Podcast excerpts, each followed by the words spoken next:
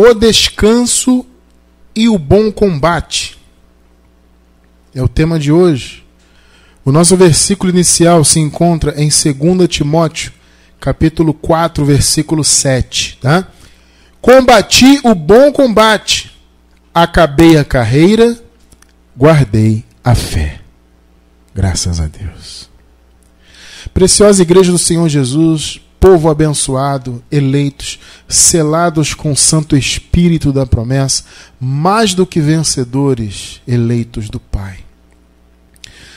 Amados, nós temos um chamado a exercer um bom combate. O bom combate. Vamos aprender hoje que combate é esse que Paulo fala, né?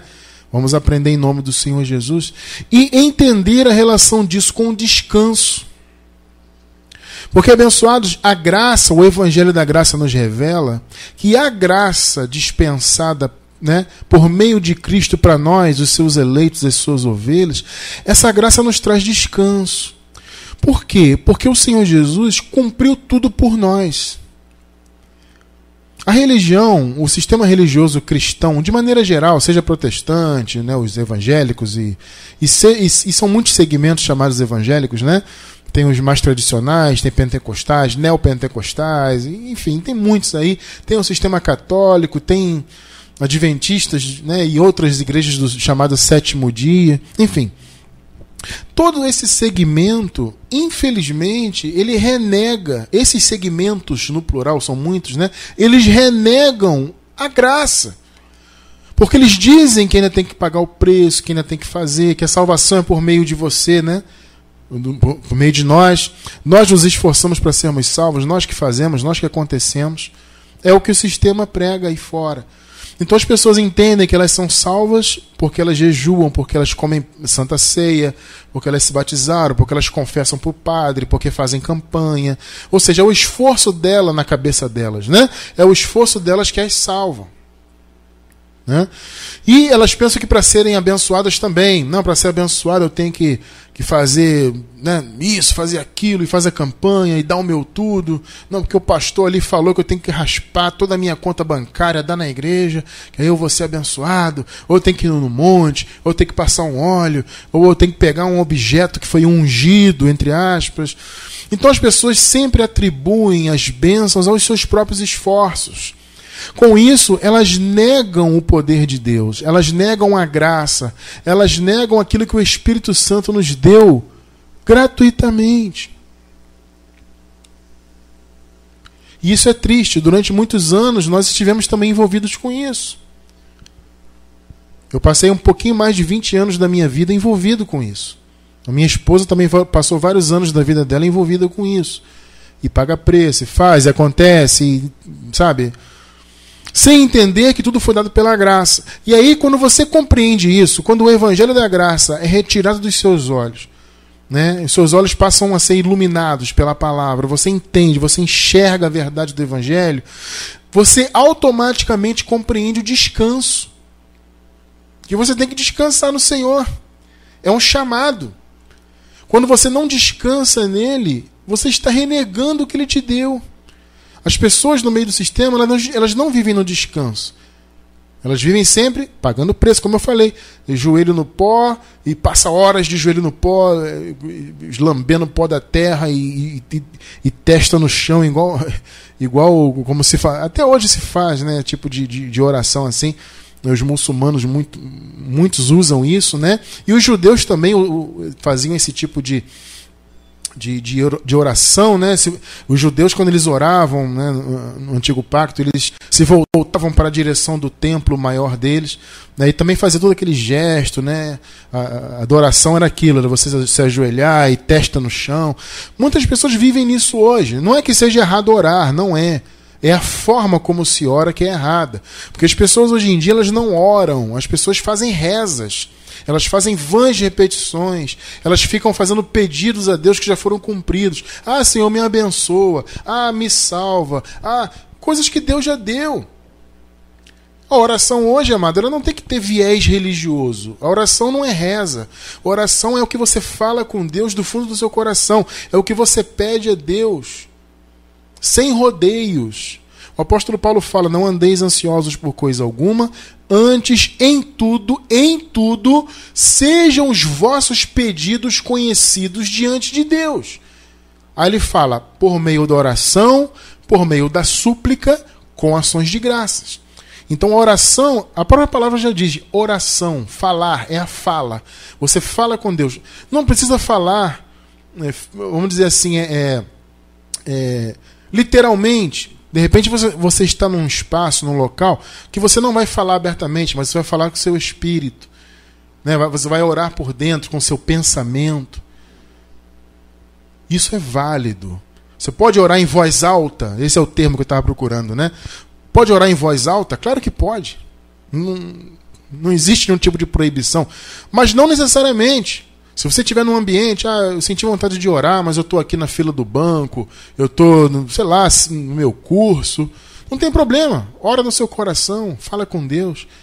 Oração é isso. Então você ora, você expõe a Deus o que você quer abertamente. Como Paulo falou, não andeis ansiosos, antes em tudo sejam os vossos pedidos conhecidos.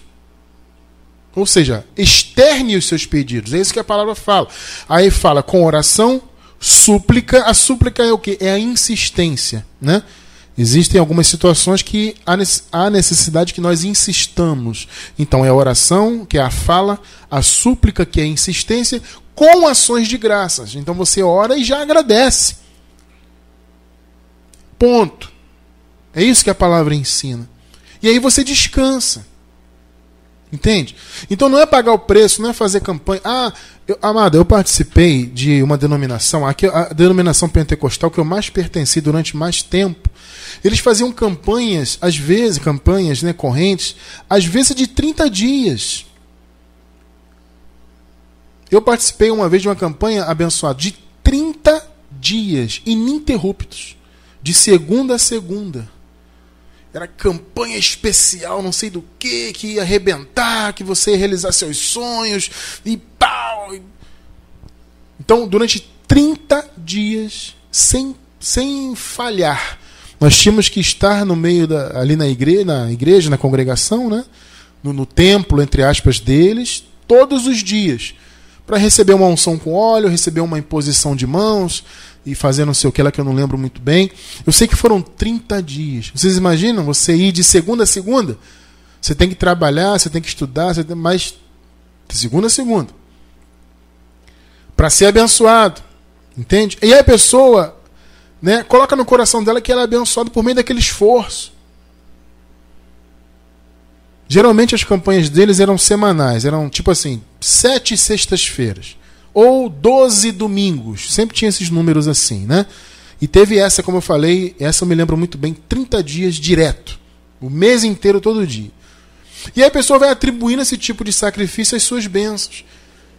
Isso não é descansar. O sistema religioso aí fora não faz as pessoas descansarem, porque eles colocam na mente das pessoas que elas são pecadoras. Então elas têm que pagar o preço, elas têm que sacrificar, elas têm que confessar para o padre.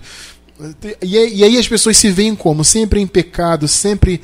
É, sempre abaixo do nível que Deus nos colocou. Como é que Deus nos colocou, amados? Na semana passada nós falamos sobre isso. Deus nos fez em Cristo perfeitos. A palavra diz: e estáis perfeitos nele. Em Cristo estamos perfeitos, plenos, completos. Essa é a nossa posição. O Senhor já nos colocou assentados em lugares celestiais. Vocês compreendem? Então nós estamos literalmente em lugares celestiais. Já pertencemos ao reino dos céus, espiritualmente. E estamos literalmente num lugar celestial que é a igreja. O lugar celestial aqui na terra é a igreja. Vocês entendem isso? A igreja aqui na terra é, por assim dizer, o lugar celestial. Porque a igreja representa o céu. A igreja é a cidade do Deus vivo. Vocês sabiam que a igreja é a Nova Jerusalém? As pessoas ficam esperando para o futuro, vive uma Nova Jerusalém do céu. Vai descer uma cidade brilhante. E uma cidade de ouro, uma cidade. Eu estou esperando para descer. Amado, a Nova Jerusalém já é uma realidade no mundo. A Nova Jerusalém é a igreja. A palavra diz que nós já chegamos à igreja, aos muitos milhares de anjos. Nós já, já chegamos, já fomos atraídos, nós somos a igreja. Muito mais do que chegamos, né? Quando fala chegar é uma, uma força de expressão, né? Quando o apóstolo fala, Paulo fala lá em Hebreus no capítulo 12, né? Mas chegastes ao monte Sião, a igreja, a cidade de Deus, a igreja dos primogênitos. Nós já estamos no reino, nós somos a igreja. A igreja é a nova Jerusalém. A igreja é a cidade de Deus no mundo. A igreja, ela é o lugar celestial. Espiritualmente já estamos em lugares celestiais. E fisicamente também, porque nós somos a igreja. Quando um grupo de irmãos se reúne numa casa, por exemplo, ah, abençoado, vamos nos reunir aqui, vamos, vamos estudar a palavra, vamos, vamos orar ao Senhor. Então vai lá, se reúne cinco, seis, sete, dez pessoas, sei lá, três, duas, não importa. Reunir um grupo de pessoas ali, vamos estudar a graça, vamos louvar a Deus, vamos orar. Ali é a igreja.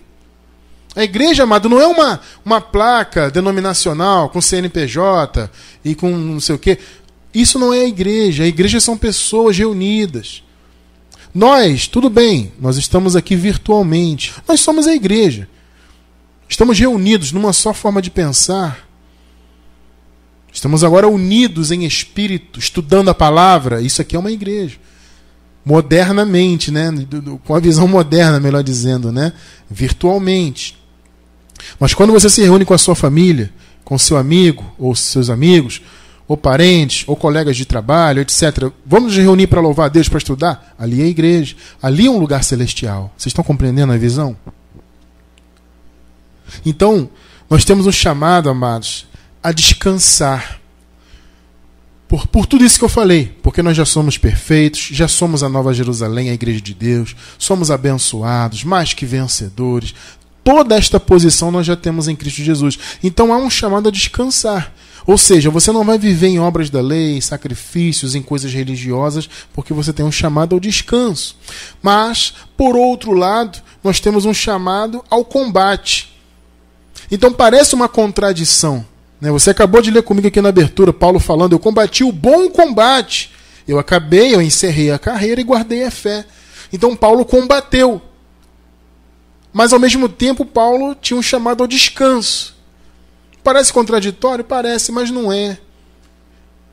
Não é. Vamos entender isso aí. Você pode estranhar que nós fomos chamados para uma guerra, né? Um combate é uma guerra, né? Aí você pode estranhar, poxa, mas eu estou na graça, a graça é descanso e tudo mais. É compreensível esse estranhamento, porque a graça realmente é um chamado ao descanso, como eu acabei de falar. Hebreus capítulo 4, versículo 10. Vamos ler a nova versão internacional aqui. Hebreus 4:10. Pois todo aquele que entra no descanso de Deus, e graças a Deus nós já entramos, porque já estamos em graça, né? Também descansa das suas obras, como Deus descansou das suas. Percebe? O descanso de Deus no chamado sétimo dia, ele é metafórico, ele é profético, melhor dizendo. Até, essa palavra é até melhor. É um descanso profético. As pessoas ficam muito confusas porque pensam assim, mas Deus ele é poderoso, ele, né, e é, obviamente. Deus é maravilhoso, onisciente, onipresente. Por que, que Deus tem que descansar? O descanso, o cansaço, ele é uma coisa humana, né? Se você for pensar, né, o, o cansaço é uma característica humana. Então, como é que Deus vai se descansar? É porque é um descanso profético. O sétimo dia, amado, é a graça. Entende? O sétimo dia é Cristo. Jesus, Jesus falou o quê? É, Vinde a mim, vós que estáis cansados e sobrecarregados, e eu vos aliviarei. O que, que Jesus disse quando ele falou isso? Eu sou descanso. Ou seja, eu sou o sétimo dia, eu sou a graça. Nós já estamos no sétimo dia. O sétimo dia foi inaugurado na ressurreição de Jesus. Vocês estão compreendendo isso? E nós hoje vivemos plenamente o sétimo dia já. Porque a obra está consumada, a graça já está consumada. O sétimo dia já é uma realidade. O sétimo dia, ele não é um dia de 24 horas, que começa sexta-feira à noite e acaba no sábado, no fim da tarde. Como muitos aí hoje, infelizmente, ainda vivem guardando a lei as igrejas do sétimo dia, infelizmente, os irmãos aí ficam guardando a lei. Então eles, eles é, é, é, é observam, né? A partir de sexta-feira à noite, por volta das 18 horas, até as 18 horas do sábado, é o chamado 24 horas deles, é o descanso. Amado, isso é uma aberração. O descanso não é como no antigo pacto, o pacto é novo, o descanso agora é eterno, é Cristo. Então aqui fala: todo aquele que, que entra no descanso, esse descansou das suas obras. Você acabou de ler comigo aqui. Ou seja, como Deus descansou profeticamente no chamado sétimo dia, nós descansamos assim como Deus. Ou seja, nós estamos no sétimo dia. Esse chamado sétimo dia da criação é uma alusão à graça. E nós já estamos na graça. Então pode haver essa confusão. Poxa, abençoado, eu fui chamado a descansar, mas a palavra diz que eu tenho que combater. É, amado, é verdade. O descanso que nós temos é em relação às obras da lei, em relação às circunstâncias. Nós descansamos no Senhor. Esse é o descanso. Então, mesmo eu, vou falar da minha experiência, eu estou combatendo esse bom combate, graças a Deus, há 20 anos. Ano que vem, se Deus quiser, se Deus me permitir, em 2019, né, completarei 20 anos defendendo a graça. Estou há 20 anos nesse bom combate. Mas ao mesmo tempo eu descanso. Por quê? Porque eu não vivo mais em jejuns, em sacrifícios, em montes, vigílias, come santa ceia, batiza, passa óleo, faz campanha e dá o dízimo. Eu saí disso, Deus me livrou disso tudo. Então hoje eu vivo num descanso pleno. Eu não tenho mais medo. Ah, vou perder a salvação. Ah, eu estou em pecado. Ah, não, isso acabou. Isso é descanso. Entendem isso? Isso é descanso. Mas ao mesmo tempo que eu descanso do ponto de vista das obras da lei e das circunstâncias do dia a dia da vida, eu também combato o bom combate. São dois chamados que nós temos. Um não pode anular o outro. Ah, eu estou no descanso, então não vou fazer nada pelo reino de Deus. Não, o chamado não é esse. Você está no descanso? Sim. Se você está em graça, sim, é fato. Você está no descanso do Senhor. Mas ao mesmo tempo você é chamado a combater pelo reino de Deus. E Paulo chama o que? De bom combate. E o Senhor, abençoados, ele é tão maravilhoso que ele vai nos galardoar. O galardão é o que? É salário. No, no grego, né, a palavra galardão, no grego significa salário ou recompensa. Então, Deus, abençoados, além de já nos ter dado a graça, gratuitamente, nos ter nos abençoado com todas as bênçãos e como eu falei agora há pouco, nos fez perfeitos em Cristo e tudo mais, mais que vencedores, é, é, é, é, selados com o Espírito Santo. Tudo isso Deus já fez por nós. Ainda assim, como Ele é tão justo e misericordioso, Ele vai nos dar galardão por aquilo que nós fizemos pelo reino. Esse bom combate que nós combatemos em prol do evangelho genuíno, ele vai é, é, redundar em galardão para nós e eu louvo a Deus por isso. Então o Senhor nos salvou, nos abençoou, nos deu descanso espiritual, mas ele nos chamou ao combate, ele nos deu uma carreira a ser seguida. E eu quero que você entenda que isso é para você também. Talvez você pode pensar, ah, Cristiano França, essa carreira aí é só para é só para quem está na liderança, quem recebeu o dom de ensinar, de pregar, né? Tipo, ah, é só para você, cristiano, para quem prega, para quem... Não, amado, essa carreira do bom combate é para todo mundo. Todas as ovelhas são chamadas a combater o bom combate. Existem pessoas com, com o dom de liderança, o dom de ensinar, isso existe. Mas não é porque você de repente não tem esse chamado ao ensino ou a ser um líder, não é por causa disso que você vai deixar de combater, de ser útil ao reino e de buscar o seu galardão. Você não pode se acomodar nisso. Ah, Deus não me chamou para ensinar, eu não tenho dom aqui para liderar, eu não sei o quê. Vou ficar aqui. Não, amado, o teu chamado é combater o bom combate. Descansar e combater. Descansar do ponto de vista espiritual. Descansar do ponto de vista das circunstâncias da vida mas combater o bom combate pelo reino de Deus. Vejam só. Segunda carta de Paulo ao Timóteo, capítulo 2, vamos ler os versículos do 1 até o 4. Versículo 1. Veja só o que Paulo fala. Tu, pois, meu filho, fortifica-te na graça que há em Cristo Jesus. Versículo 2, olha só. Eu que de mim ouvistes de muitas testemunhas, transmite-o a homens fiéis. Olha aí. É, que sejam idôneos para também ensinarem os outros. Está vendo, abençoado? O chamado que é para todos que ouvem. Vocês perceberam, né? É o que Paulo está falando para Timóteo aqui. Transmite o que você aprendeu de mim para preparar esses outros homens, para que esses outros ensinem os outros e os outros, e assim se cria o que? Um ciclo, né? Um, uma evolução, um desenvolvimento de conhecimento. Porque eu, por exemplo, eu estou aqui transmitindo conhecimento, vocês estão aí recebendo, vocês já passam para outro, e o outro já passa para outro, e assim a palavra vai correndo. É um chamado para todos. Versículos 3 e 4. Sofre comigo como bom soldado de Cristo Jesus. É o que nós somos, soldados do Senhor. Nenhum soldado em serviço se embaraça com negócios desta vida, a fim de agradar àquele que o alistou para a guerra. Percebeu que é uma guerra? É, meu amigo. Defender a graça contra o sistema religioso é uma guerra. E nós estamos batalhando essa batalha, essa guerra aqui. É o bom combate. Então, o que, que nós aprendemos? Nessa passagem bíblica que acabamos de ler. Né? O que, que Paulo está ensinando aqui?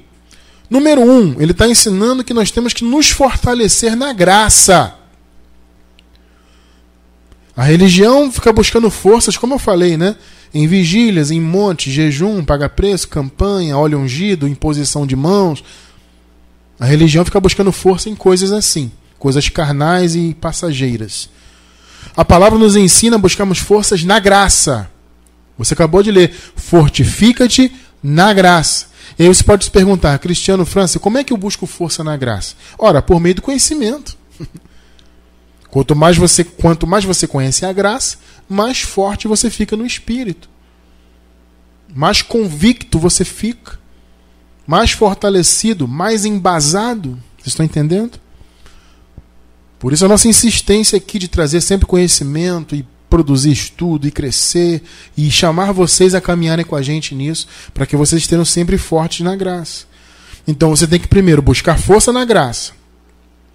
O que, que nós aprendemos? Segundo, devemos transmitir o que Paulo deixou como ensino. Paulo falou para Timóteo: Timóteo, fortifica-te na graça. Pega esse ensino que você recebeu de mim, transmite para os outros. Está entendendo o que é o bom combate? É isso aí. Terceira coisa que nós aprendemos nessa passagem que acabamos de ler: nós devemos aguentar o sofrimento de sermos defensores dessa verdade. Pregar a graça, amado, não é fácil. Por isso que é um combate, é uma guerra. Nós somos soldados selecionados por Deus. Deus nos deu revelação para que nós possamos atuar como bons, soldados e aguentar o sofrimento. E olha que hoje o sofrimento nem é tão grande como era na época de Paulo. Mas temos que aguentar perseguições, calúnias, falsos irmãos, falsos amigos. O que mais tem aí? Ataques, ameaças, já sofri muitas. E por aí vai. Tem que aguentar. Ou você é um bom soldado ou não é. Percebeu? Quanto ensinamento nós tiramos? E tem mais um aqui. O que, que ele disse no final? Nós não podemos nos embaraçar com as coisas dessa vida terrena. Você vai dizer assim, mas Cristiano França, como é que eu vou fazer? Porque eu tenho que trabalhar, eu tenho que sustentar minha família, eu tenho que fazer o curso, eu tenho. Amado, Paulo não está dizendo, e nem eu, Cristiano, estou dizendo, para você deixar de fazer as coisas que você faz. A palavra, a palavra está dizendo para você não se embaraçar. Ou seja, você não ser levado pelas coisas da vida, pelos afazeres e pelos envolvimentos da vida terrena, de modo que você deixe de ser útil ao reino. Nós, como ovelhas, temos que buscar um equilíbrio nisso aí. Você não vai abandonar a sua vida. Claro, você tem que pagar suas contas, tem que trabalhar, tem que sustentar, tem que isso e aquilo. Obviamente.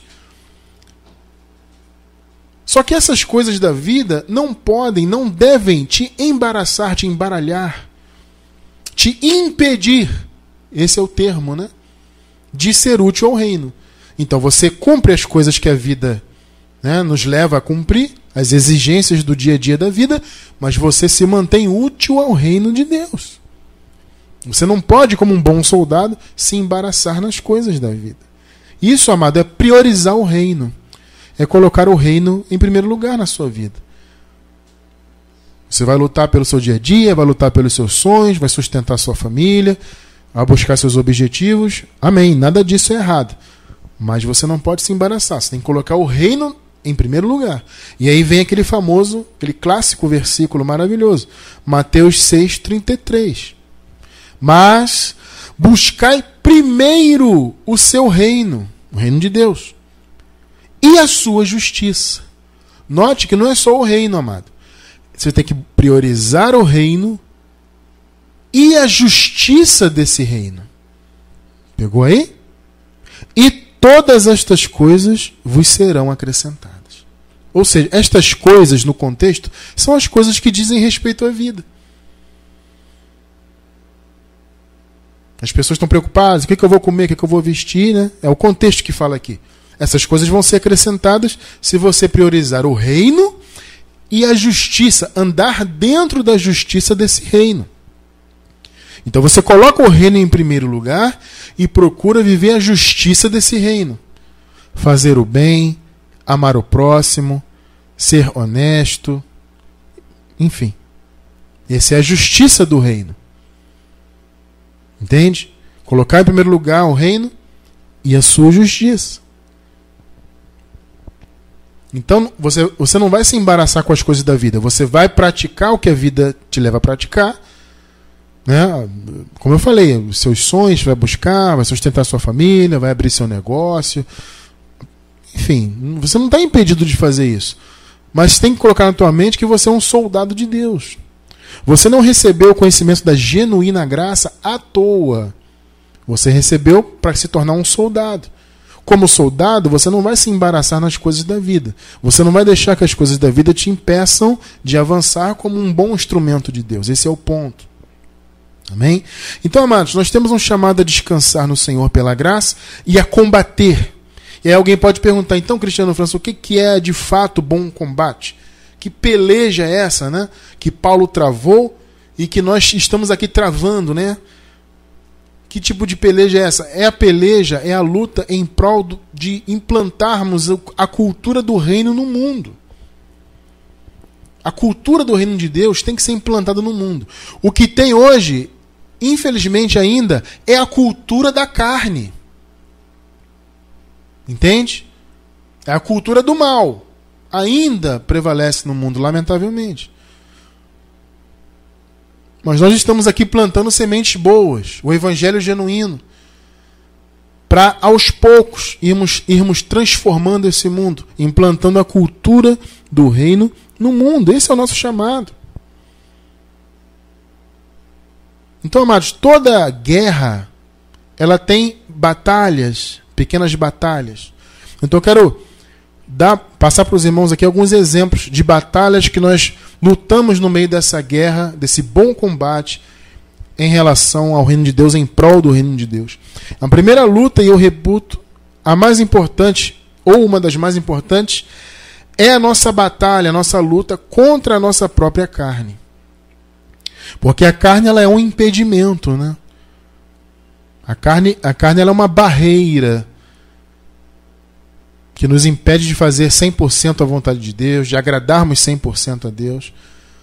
Então, quanto mais nós combatermos a carne, mais efetivos seremos enquanto soldados de Deus. Gálatas 5, 16 e 17. 16.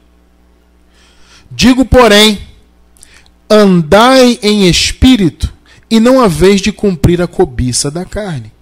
O que é andar em espírito? Andar em espírito é andar pela palavra. A palavra te dá uma direção X, você anda na direção X. Se esforça para andar na direção X. Aí é contigo.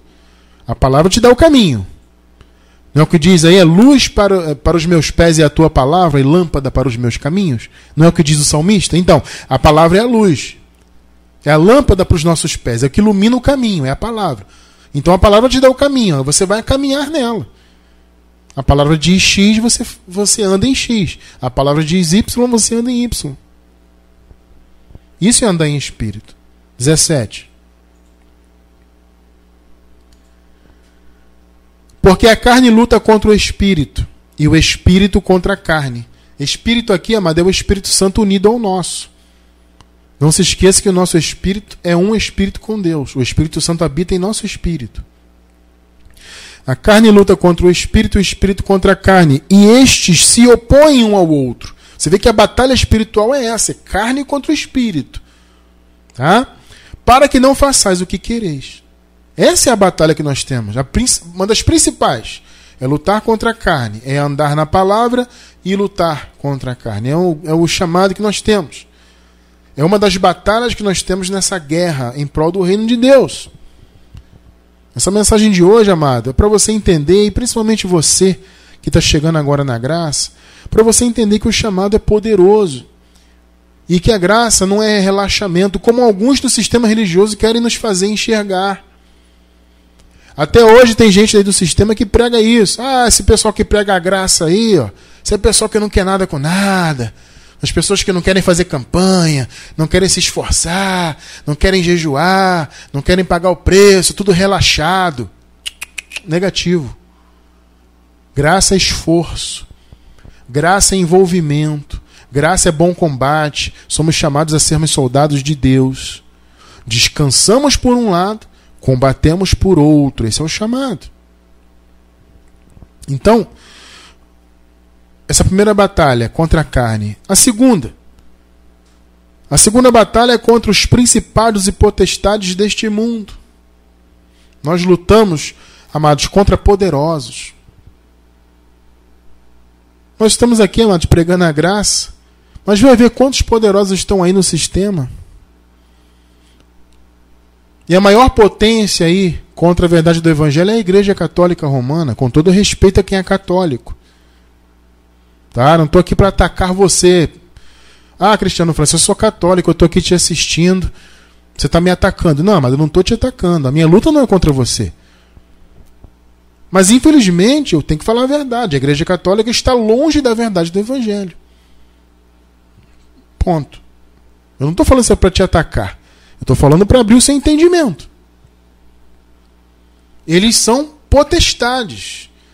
A Igreja Católica é as duas coisas ao mesmo tempo. Ela é um principado, porque ela é um governo, né? é considerado inclusive um país. O Papa é considerado um chefe de Estado. Então ela é um principado e ela é uma potestade, porque ela tem muito poder. Ainda tem, já teve muito mais. Né? Se nós estudarmos a história da humanidade, nós vemos que a Igreja Católica já teve um poder tremendo no mundo todo. Hoje em dia está muito menor, mas ainda são muito poderosos. E não só eles, o sistema religioso em geral são poderosos.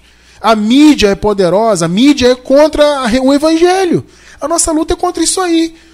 Nós que pregamos a graça estamos remando contra a maré. Essa é a luta. Entende? Vejam só, vamos ler aqui Efésios 6,12. Eu vou ler esse versículo em duas versões. Primeiro vamos ler numa bem tradicional. Vejam só. Porque a nossa luta não é contra a carne e o. Não, perdão.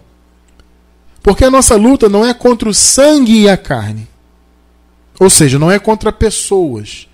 A luta não é física. Eu não estou aqui. Como eu acabei de falar, eu não vou, eu não, a minha luta não é pegar um irmão que é católico e e bater nele, espancá-lo, enfiar uma espada nele. A luta não é isso, entende? A nossa luta é sim contra os principados e potestades, contra os dominadores deste mundo tenebroso. Tá vendo? Tá falando desse mundo. Quem domina o mundo? Quem domina o mundo aí? Não é o sistema religioso que domina?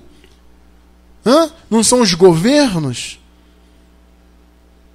que são contra o evangelho? Você não vê tanto governo aí que é contra o evangelho? Implementam coisas na sociedade que são contra o evangelho? É. contra as forças espirituais do mal nas regiões celestes. Vamos ler a nova versão internacional desse versículo, que ela é até um pouco mais explicativa, né? Eu gosto dessa versão aqui. Veja, 6.12 agora na versão internacional nova. Pois a nossa luta não é contra as pessoas, foi o que eu acabei de falar, mas contra os poderes e autoridades. Tá vendo? Contra os dominadores deste mundo de trevas. Contra as forças espirituais do mal nas regiões celestiais. Amados, quando Paulo fala forças espirituais do mal, ele está fazendo uma alusão a quê? Ao sistema religioso da época dele, que invadia as igrejas. Veja bem, a religião hoje em dia interpreta isso aqui como supostos espíritos malignos, demônios, etc. Paulo não está falando disso, amado. Amado, o Paulo nunca falou de demônio no sentido de espírito maligno. Você não pode interpretar o que Paulo falou aqui tirando todo o contexto das coisas que ele ensinou. As pessoas interpretam isso aqui como um demônio, diabo e satanás. E... Paulo não está falando disso aqui. As forças espirituais do mal é o sistema que invadia as igrejas. Por isso que ele fala as forças espirituais do mal nas regiões celestiais. O que, que são regiões celestiais? É a igreja. As igrejas que se reuniam na época de Paulo, que recebiam as cartas de Paulo, eram regiões celestiais, onde as forças espirituais do mal invadiam com a lei de Moisés. Não tem como interpretar isso aqui como ah, demônio, no espírito do mal, maligno que voa. Paulo nunca falou disso.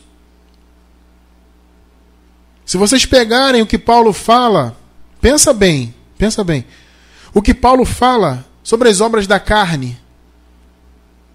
Hoje todo o sistema diz que as obras da carne é obra de demônio, de um espírito que influencia, de um não sei o quê. Paulo fala que são obras da carne. Se você ler é, Gálatas capítulo 5, a partir do versículo 19, 19, o 20, 21, você vai ver Paulo falando das obras da carne, natureza humana. Então você não vê Paulo falando em nenhum lugar de suas cartas de ah, o espírito maligno que invade as pessoas. Você não vê isso aí.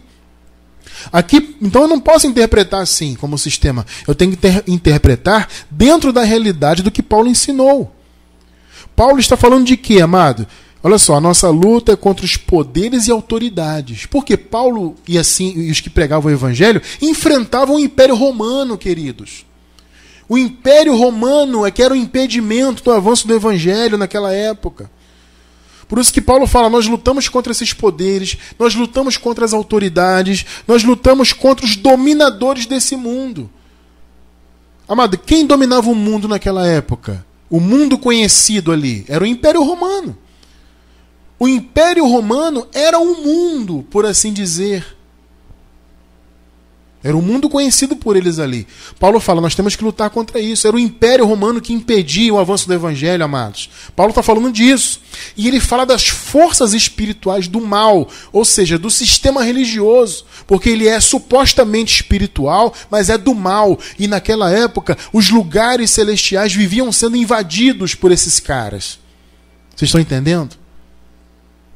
Vira e mexe, Paulo recebeu notícia, ah, Paulo, a igreja tal, tem, os, os judaizantes estão entrando lá.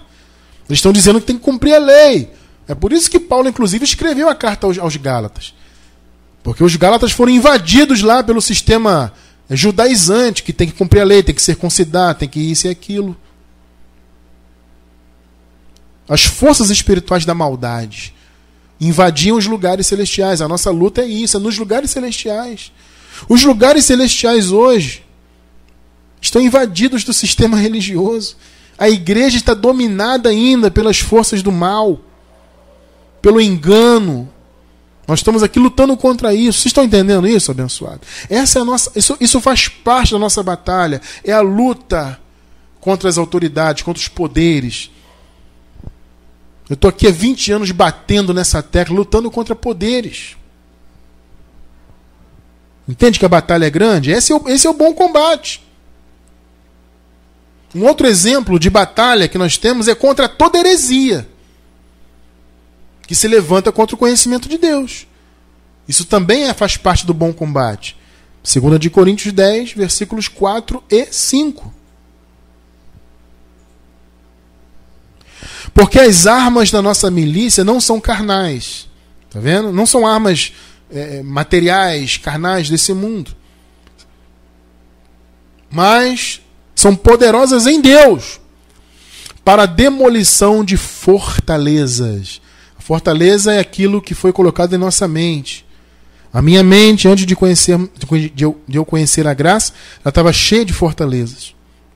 Cinco. Derribando raciocínios. Está vendo aí? As fortalezas são o quê? Raciocínios. São ideias que foram colocadas na mente do povo derribando, destruindo, demolindo raciocínios e toda altivez que se ergue contra o conhecimento de Deus e levando cativo todo pensamento à obediência a Cristo. Está vendo, amado? O nosso chamado é obedecer a Cristo no pensamento, na mente. É na mente que se serve a Deus. E o nosso chamado é levar o povo de Deus a obedecer a Cristo em seu pensamento. Mas para isso temos que fazer o quê? derrubar fortalezas. Nós temos exercido esse trabalho aqui de derrubar fortalezas. Graças a Deus, amados, ao longo de todos esses anos que nós pregamos a graça, muitas fortalezas já foram derrubadas da mente do povo de Deus. Eu louvo a Deus por isso, Senhor. Louvado seja o Senhor. Essa é a nossa luta, é lutar contra a nossa carne para que ela não seja um impedimento. É lutar contra o sistema religioso contra as autoridades, contra os poderes, contra as hostes espirituais do mal. Nós tivemos agora há pouco um, um abençoado que deu um testemunho aqui, né? Que ele se conectou à nossa transmissão para cultuar conosco, de repente bateu na porta dele testemunhas de Jeová. Com todo respeito aos irmãos, eu não estou atacando as pessoas, eu repito isso. Eu ataco as ideias. As ideias das testemunhas de Jeová são hostes espirituais do mal. Hum? É isso, Cristiano, que forte que você está falando, amado. É, amado, eu tenho que falar a verdade. Quando o testemunho de Jeová chega na tua porta e bate na tua porta, é a hoste espiritual do mal chegando até você, querendo te iludir. São pessoas que foram iludidas, infelizmente, e que estão sendo usadas para iludir outras. A nossa luta é contra isso, contra esses poderes todos. Contra as hostes espirituais do mal nas regiões celestes. E a nossa luta, claro, é contra toda heresia, que são fortalezas. Então, abençoados, basicamente, as nossas principais armas nessa guerra é conhecermos bem e divulgarmos bem a palavra da graça de Deus. Por isso precisamos crescer sempre, evoluirmos sempre, buscarmos sempre conhecer mais e mais, nos esforçarmos, abençoados. Aí sim entra o esforço. Você não vai se esforçar para ser salvo, porque você já é. Você não vai se esforçar para ser abençoado, porque você já é. Você não vai se esforçar para ser santificado diante de Deus, porque diante de Deus você já é santo. O se esforçar aqui é para você se apresentar como um bom combatente, se apresentar como um bom guerreiro, um bom soldado. Esse é um chamado. Então procure apresentar-se a Deus assim, aprovado. 2 Timóteo 2,15.